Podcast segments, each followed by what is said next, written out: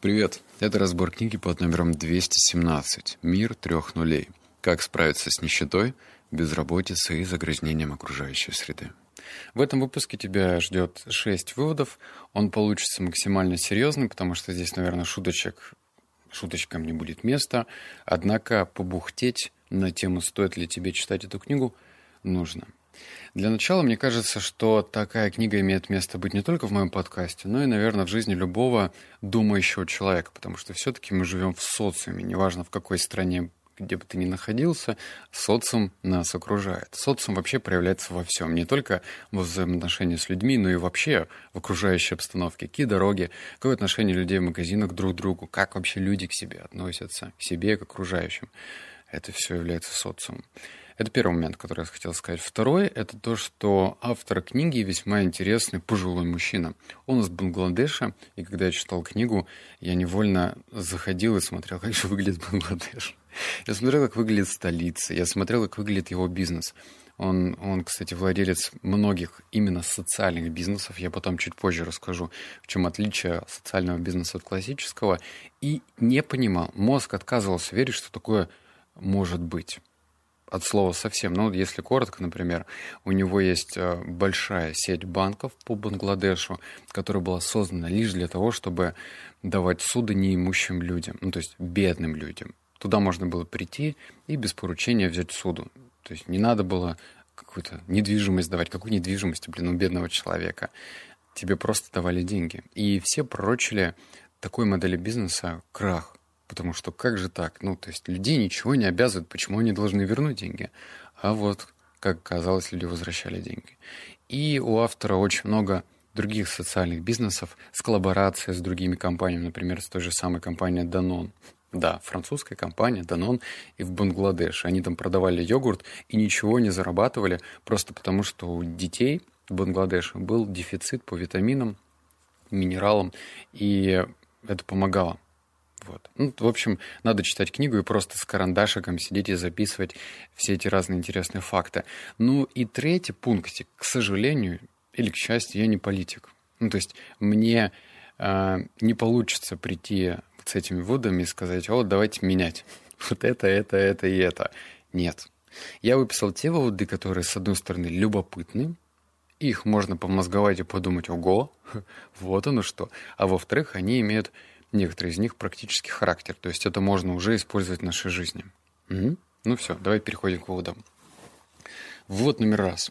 Усиление неравенства привело к росту общественного недовольства, социальной напряженности и политической поляризации. Оно стало причиной появления движения чаепития, арабской весны, кстати, я ни про что это не слышал, усиление правового национализма и расизма, роста ксенофобских настроений в Европе и Соединенных Штатах, голосование за Брексит в Великобритании и обусловило победу Дональда Трампа. Обездоленные и лишенные перспектив люди чувствуют все больше разочарования и гнев. Мир оказался резко разделен на богатых и неимущих. Эти две группы имеют мало общего, за исключением взаимной подозрительности, страха и враждебности. Такие настроения будут только усиливаться по мере распространения информационных технологий, когда люди э, из беднейших слоев населения начнут узнавать, как несправедливо была растасована колода. Почему я выписал этот вывод? Потому что я, честно говоря, даже и не задумывался. Ну, вот появляются какие-то движения. Движения, ну, мягко говоря, не лучшая направленность. Да, вот э, там Куклус-клан появляется, что-то еще, вот нацисты какие-то, что, зачем, кто. А кто является прослойкой этих движений? Как мне кажется, это не богатые люди – Богатых людей в целом-то все устраивает, ну, по большому счету. Их устраивает медицина, потому что они лечатся не в общих бесплатных поликлиниках. Их устраивают магазины, потому что они ходят в элитные места. Их устраивают рестораны, в принципе, все устраивает. А вот бедные люди, коих просто миллиарды во всем мире, их, к сожалению, не устраивает многое.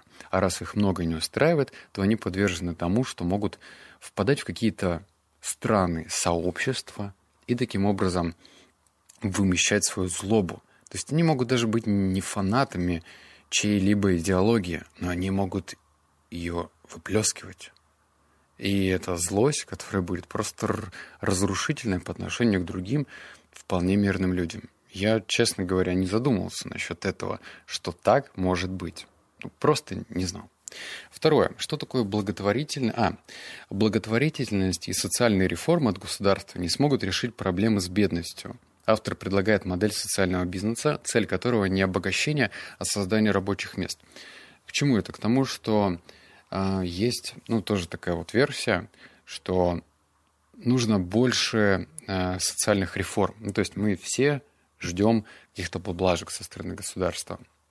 Было бы здорово, если бы появилось это, или было бы здорово, чтобы появилось то. Кстати, обрати внимание, что я стараюсь очень деликатно обходить многие вопросы и не называть вещи своими именами, потому что у меня могут возникнуть проблемы, и я буду не мил некоторым людям. Поэтому давай додумывай все самостоятельно, хорошо?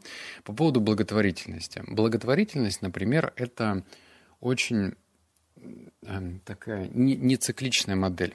То есть ты разово, например, заплатил деньги, они пошли, в лучшем случае вся сумма пойдет на решение какой-то проблемы, в худшем случае она распилится на множество частей и дойдет до конечной точки лишь малая часть. Автор предлагает следующую модель, что нужно строить социальный бизнес. Социальный бизнес — это то, вот ваш, я читал, и я просто не верил в это. Ближе к середине книги я понял то, что имеет место быть. Социальный бизнес создается только для того, чтобы появлялись в стране рабочие места. То есть они не обогащают а, создателей бизнеса, они настроены на то, чтобы были рабочие места. Они делают хорошую продукцию, это может быть все что угодно. Производство продуктов, производство там, вещей, товаров каких-то. Это социальный бизнес. Как это устроено, мне непонятно. Если кто-то э, скажет, пришлет примеры какие-то в комментарии под подкастом, будет замечательно, потому что в Европе, может быть, где-то вот как раз в Бангладеше такое появляется. В России я не знаю. Вот у нас есть Наукоград, как же он там называется? Не Сколково, блин, другое почему-то название крутилось в голове. Там делают какие-то сыворотки, крема, так эти крема стоят сейчас вполне как европейские крема. Это точно не про а, Кольцово, Наукоград Кольцово. То есть там ценник ну, близок к тому, чтобы сравнивать там с медицинской косметикой из Европы. То есть это не про социальный бизнес. Я их не обвиняю, просто говорю как факт. Вот номер три. Кроме того, от разрушения окружающей среды больше всех страдает неимущие. В промышленно развитых странах самые экологически вредные и опасные предприятия и сооружения располагаются в районах преимущественно проживания беднейшего населения. Такая же ситуация складывается и на глобальном уровне. Международные компании считают, что размещать грязные производства в бедных странах дешево и легко – Население такой страны остро нуждается в работе и исторических э, источниках дохода, поэтому ее политическое руководство склоняют не обращать внимания на проблемы защиты окружающей среды, игнорировать или признавать э, недействительными природоохранные законодательные акты. В итоге люди могут получать работу, но, как правило, на экологических вредных производствах. Из-за этого условия жизни в бедных районах становятся еще хуже, чем до строительства предприятия. Экологические преступления одновременно являются как результатом глобального неравенства, так и его важной составной частью поскольку бесконтрольное загрязнение окружающей среды сильно затрудняет попытки малоразвитых стран покончить с бедностью. Именно неимущие люди больше всех страдают из-за общих проблем, которые создают все человечество. Кто слушает мой подкаст давно, помнит мои попытки, когда я иногда мельком проговариваю. Не используйте пластиковые трубочки. Там, купите эко-стаканы, не надо эти кофейные стаканчики использовать, в которых море пластика используется. Это да, но вот тебе живой пример сейчас. А, причем пример, наверное, будет из моего родного города Новосибирска и из других стран какая ситуация отражает действительность. Значит, город Новосибирск, мой родной город, в котором я живу. Можно даже потом ради интереса загуглить. Прям не загуглить, а в YouTube зайти и вбить «Свалка Новосибирск». И вам интерес, откроются интереснейшие репортажи. Оказывается, у нас там есть в городе пятиэтажная свалка. Она такое огромная, что там в целом можно было построить несколько футбольных полей и вот этот чемпионат, когда там по футболу проходил, можно было его, в принципе, там.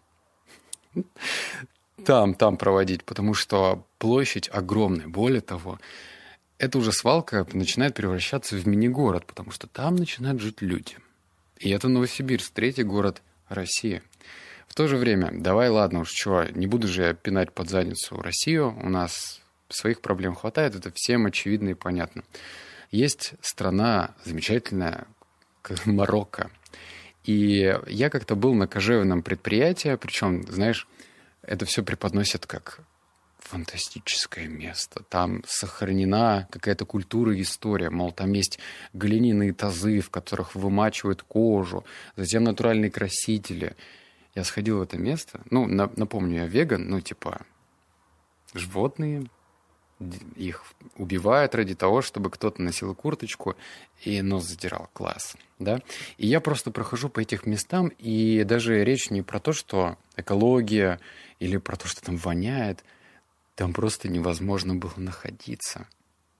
Там не то, что запах стоял непереносимый, там просто легкие выедало. Я не преувеличиваю. Можно, не знаю, посмотреть видео на этот счет.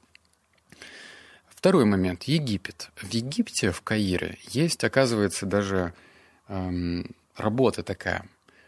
Не мусорщики, а как они себя называют? В общем, они разбирают мусор на добровольных началах, перерабатывают и как-то там какие-то коробки делают, там тоже, что вообще там происходит, непонятно. Я проходил эти места в Каире, и действительно факт. Все не особо благоприятные заводы, фабрики, которые только вредят окружающей среде, строят в менее благополучных районах. Но это логично. Но страдают-то бедные люди, не богатые. Вот номер четыре. Э, пример социального предпринимательства под названием Джордж Валери Organic Farm, да, вот и название.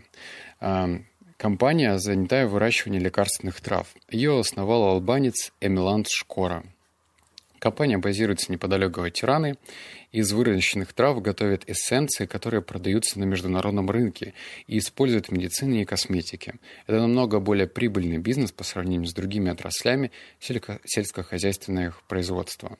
Компания сдает свои угодья в аренду почти 60 местным фермерам и знакомит их с разными методами выращивания лекарственных трав.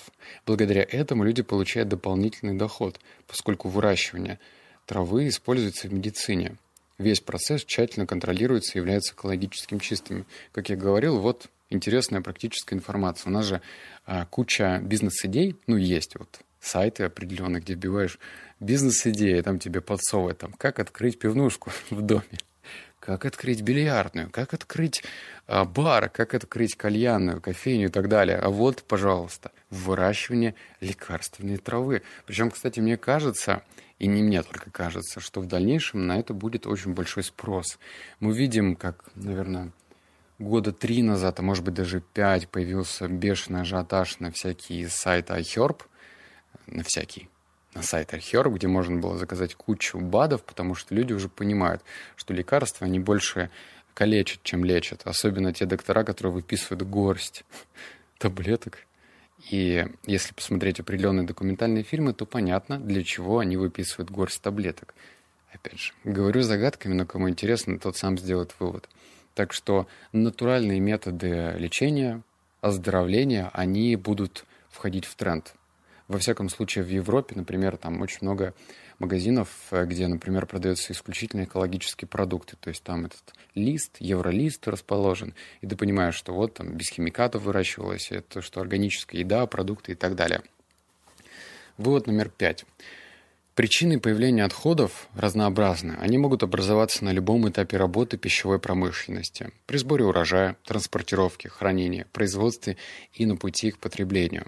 Но все же главная причина – это существующая экономическая система – ее основное правило заключается в том, что каждый продукт, который не может быть продан по цене, которая обеспечивает хотя бы среднюю по отрасли прибыль, должен быть забракован или уничтожен. Разве не странно, что мы не, не ощущаем никакой ответственности за это, не пытаемся найти хоть какое-то решение проблемы? 30% произведенных в Европе овощей уходят в отходы по непонятной причине. Просто потому, что они не имеют, не, они имеют неправильную или даже гротескую форму.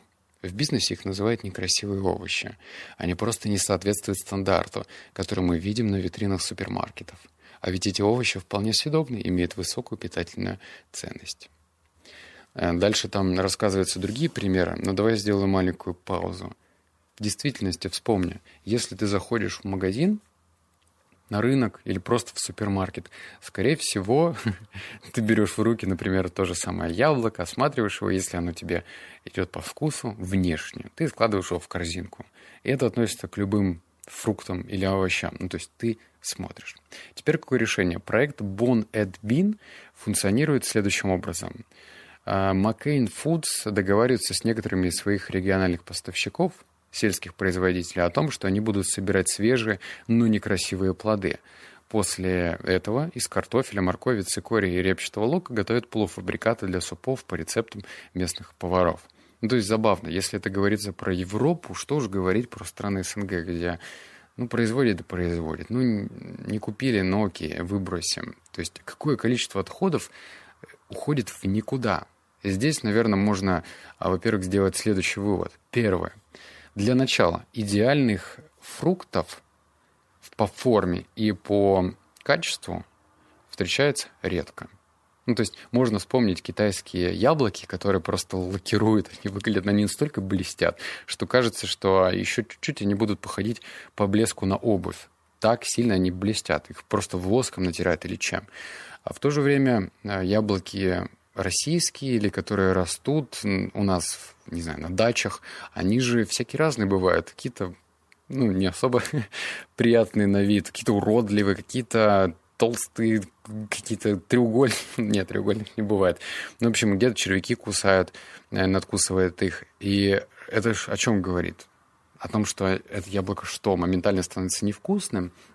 Это прежде всего себе еще произношу, потому что у меня были такие бзики, когда яблочко должно быть красивым, да, вот, да ничего оно никому не должно.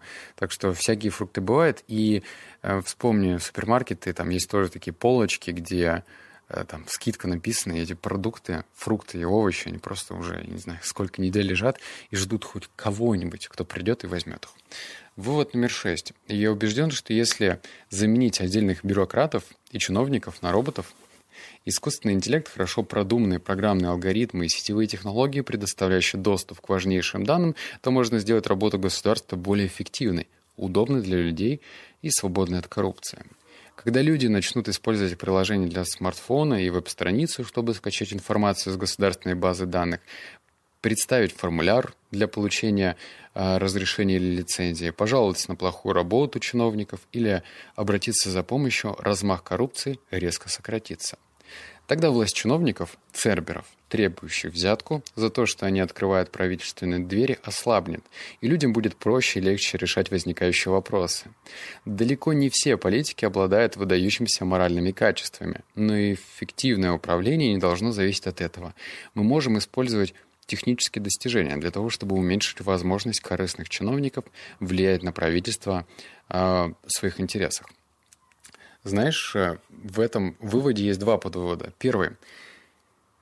Из одной книги, не буду называть название, там говорится следующее, что есть, конечно же, недобрые люди на руку, ну, которые, дай только повод, они начнут воровать. Никто не спорит. Они есть во всех странах, в любом месте, даже в том же самом Сингапуре. Недаром э, бывший правитель, который, блин, у меня даже книга есть, она такая толстая, что меня просто пугает что он сажал своих друзей, приятелей, в общем, всех тех, которые даже маломальски брали взятку. То есть такие люди есть везде, никто не спорит. также есть те люди, которые являются а, такими серединными фигурами. То есть если от них убрать а, возможность брать взятки, если сделать такие условия, чтобы взятку было взять слишком сложно, они не будут брать взятку. Понимаешь? То есть нужно создавать условия. К чему это? Потому что есть закономерность. У нас есть такое, кто меня слушает не из России, но вот вам пример. У нас в России есть такой сайт госуслуги. Очень миленький сайт, в том плане, что, например, он меня ежегодно поздравляет с днем рождения. Спасибо, конечно, но мне насрать, правда, что, что меня госуслуги поздравляют с днем рождения. Или то, что он мне очень вовремя, я бы даже сказал педантично напоминает, что мне нужно заплатить налоги. Заплатить налог на машину – класс. Я не против, я плачу налоги. Вопрос в другом. А вот у нас до сих пор голосование. Я, кстати, в прошлом году первый раз в жизни пошел на голосование. Мне 29 лет, я в первый раз в жизни пошел на голосование. Я столкнулся с тем, когда ты заходишь в школу, ты заходишь в школу, кто не знал, рассказываю, заходишь в школу, там стоит один охранник, значит, внутри бабушки какие-то сидят, что-то записывают. Тумба какая-то, тумба-юмба, я бы даже сказал. Листочек, э, там есть такая кабинка, которая нужно завесить шторкой. Ты заходишь, записываешь имя кандидата, и в эту тумбу-юмбу отправляешь свой листок. Вопрос. 2021 год. Почему нельзя сделать, автор, кстати, предлагает модель, что мы бы голосовали с большей вероятностью, если бы видели результаты в режиме реального времени. Почему люди не голосуют? Потому что кажется, что это бесполезно. Но объективно. Зачем? Ради чего? Уже все понятно. Но если бы мы видели по дням, э, сколько людей проголосовало, какой отрыв идет у политиков, то, возможно, люди бы голосовали активнее. Возможно. Я не говорю. Ну и, и сейчас, наверное, сделаю маленькую ремарку, чтобы никто ничего не говорил, что я там пытаюсь очернить чью-то репутацию или нет. Мне вообще насрать. Я нейтралитет соблюдаю полный. Я не патриот. От слова совсем. Я не нейтралитот. Если есть такой человек, который является... Ну вот пусть будет такое слово. Я сохраняю нейтралитет. Мне не холодно, не жарко. Я хочу жить в других условиях, не в России, поэтому меня это не беспокоит. Вот. Всем желаю, наверное, того же самого, что нужно быть абсолютно самодостаточной единицей. Не стараться зависеть от кого-то, не ждать каких-то перемен быть таким пессимистом в этом отношении. Мне кажется, это правильная стратегия. Хотя есть такие люди, которые... Вот я недавно летел в самолете, и там дядечка один присел мне на уши на три часа, и он прям 60 ему лет, и он такой, я патриот, я патриот. Он за, просто за полтора часа, пока мы летели, в самом начале успел выпить пять рюмок водки. Не знаю, совпадение или нет, но вот я патриот, вот от него так это звучало. Я нет, я уже сказал, кто я. Ну а дальше каждому человеку нужно решить самостоятельно. У меня просто есть ощущение, что в ближайшие 20 лет настолько все будет меняться, что уже дух захватывает. Класс. Ладно, все, обнял, поцеловал, заплакал. Услышимся с тобой в следующем подкасте. Пока.